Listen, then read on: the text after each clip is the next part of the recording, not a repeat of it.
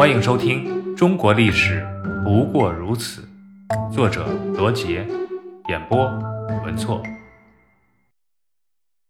统一战争。北宋建立后，五代十国时期分裂割据的势力还都存在。这些割据的政权主要有七个，分别是南平、武平、后蜀、南汉、南唐、吴越和北汉。除此之外呢，北方还有一个契丹族建立的辽国政权。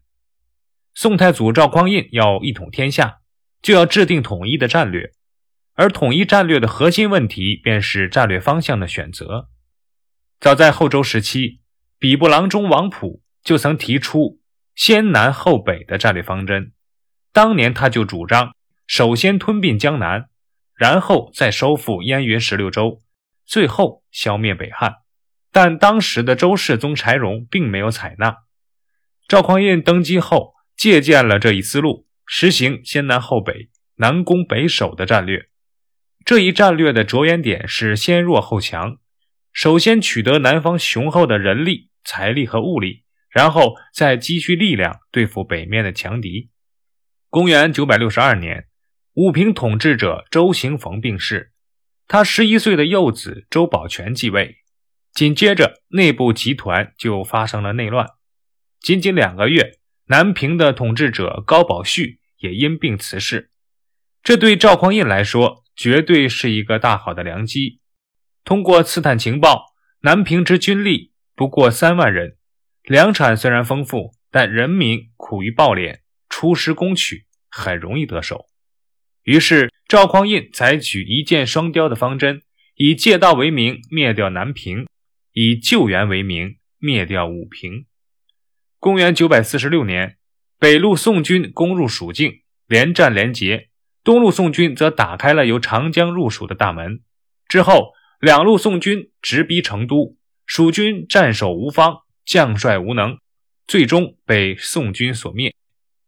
公元九百七十年，宋军攻下了贺州，继而又攻占了韶关，兵逼兴王府，灭亡了南汉。南唐后主李煜感到了形势危急，为了苟安求存，派他的弟弟李从善去开封，主动提出削去南唐国号，称南唐国主，表示臣服。但同时呢，又暗地里募兵备战，以防宋军进攻。赵匡胤志在统一江南，绝不允许南唐政权存在下去。但由于南唐是江南实力最强的政权，又对宋朝十分的恭敬。所以，赵匡胤在消灭南平、武平、后蜀、南汉之前，一直对其采取的是安抚的政策。消灭南汉以后，赵匡胤立即从多方面做好了进攻南唐的准备。宋灭南唐是北宋统一南方的最后一战，也是当时规模最大的一次江河作战。宋军五路出师，水陆并进，从东。北、西三面对南唐实施分进合击。公元九百七十五年十一月二十七日，宋军发起总攻，金陵城破，李煜被迫出城投降。李煜随着南唐的灭亡而从至尊皇帝沦为了阶下囚，受尽了艰难折磨。但天姿国色的小周皇后仍是楚楚动人，惹人怜爱。此时宋太祖已死。好色的宋太宗垂涎小周皇后，于是呢，令小周皇后进宫，专门为她表演歌舞。李煜毫无办法。几天以后，小周皇后回来了，一见李煜便泪如泉涌，没有说话，早已是哭成了泪人。李煜倍感凄苦，享乐的生活从此不复存在。加上亡国失妻之痛，李煜把这些切身的体会都融进了他的词中。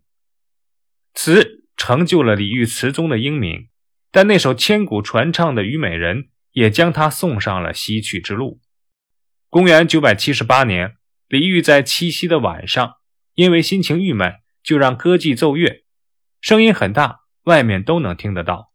宋太宗知道后非常的恼怒，又听说李煜的词中有“故国不堪回首月明中”和“一江春水向东流”，更是生气。当晚就让人给李煜送去了毒药。那一年，李煜年仅四十一岁。档案四十八，李煜，南唐中主李璟的第六子，南唐最后一位国君。北宋建隆二年，李煜继位，尊宋为正统，岁贡以保平安。开宝四年十月，宋太祖灭南汉，李煜去除唐号，改称江南国主，并于次年贬损遗制，撤去金陵台殿螭吻，以示尊奉宋廷。开宝八年，宋军攻破金陵，李煜被迫降宋，被俘至汴京，封为右迁牛卫上将军。为命侯。太平兴国三年七月七日，李煜死于汴京，世称南唐后主李后主。李煜精书法，工绘画，通音律，诗文均有一定的造诣，尤以词的成就最高。李煜的词继承了晚唐以来温庭筠、韦庄等花间派词人的传统，又受李璟、冯彦巳等人的影响。语言明快，形象生动，用情真挚，风格鲜明。其亡国后，词作更是题材广阔，含义深沉，在晚唐五代的词中别树一帜，对后世词坛影响格外的深远。代表作有《虞美人》《浪淘沙》《破阵子》等等。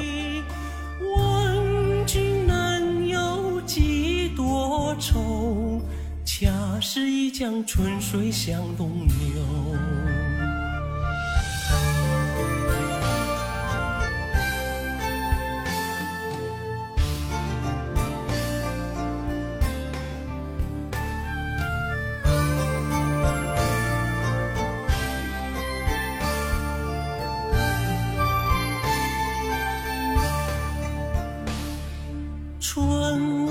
秋月何时了？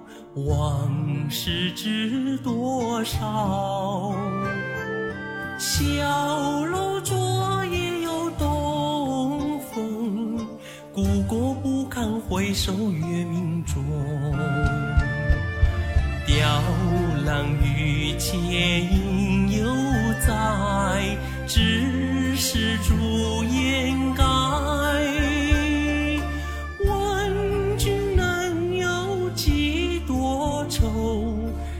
恰是一江春水向东流，雕栏玉砌应犹在，只是朱颜改。问君能有几多愁？恰是一江春水向东流。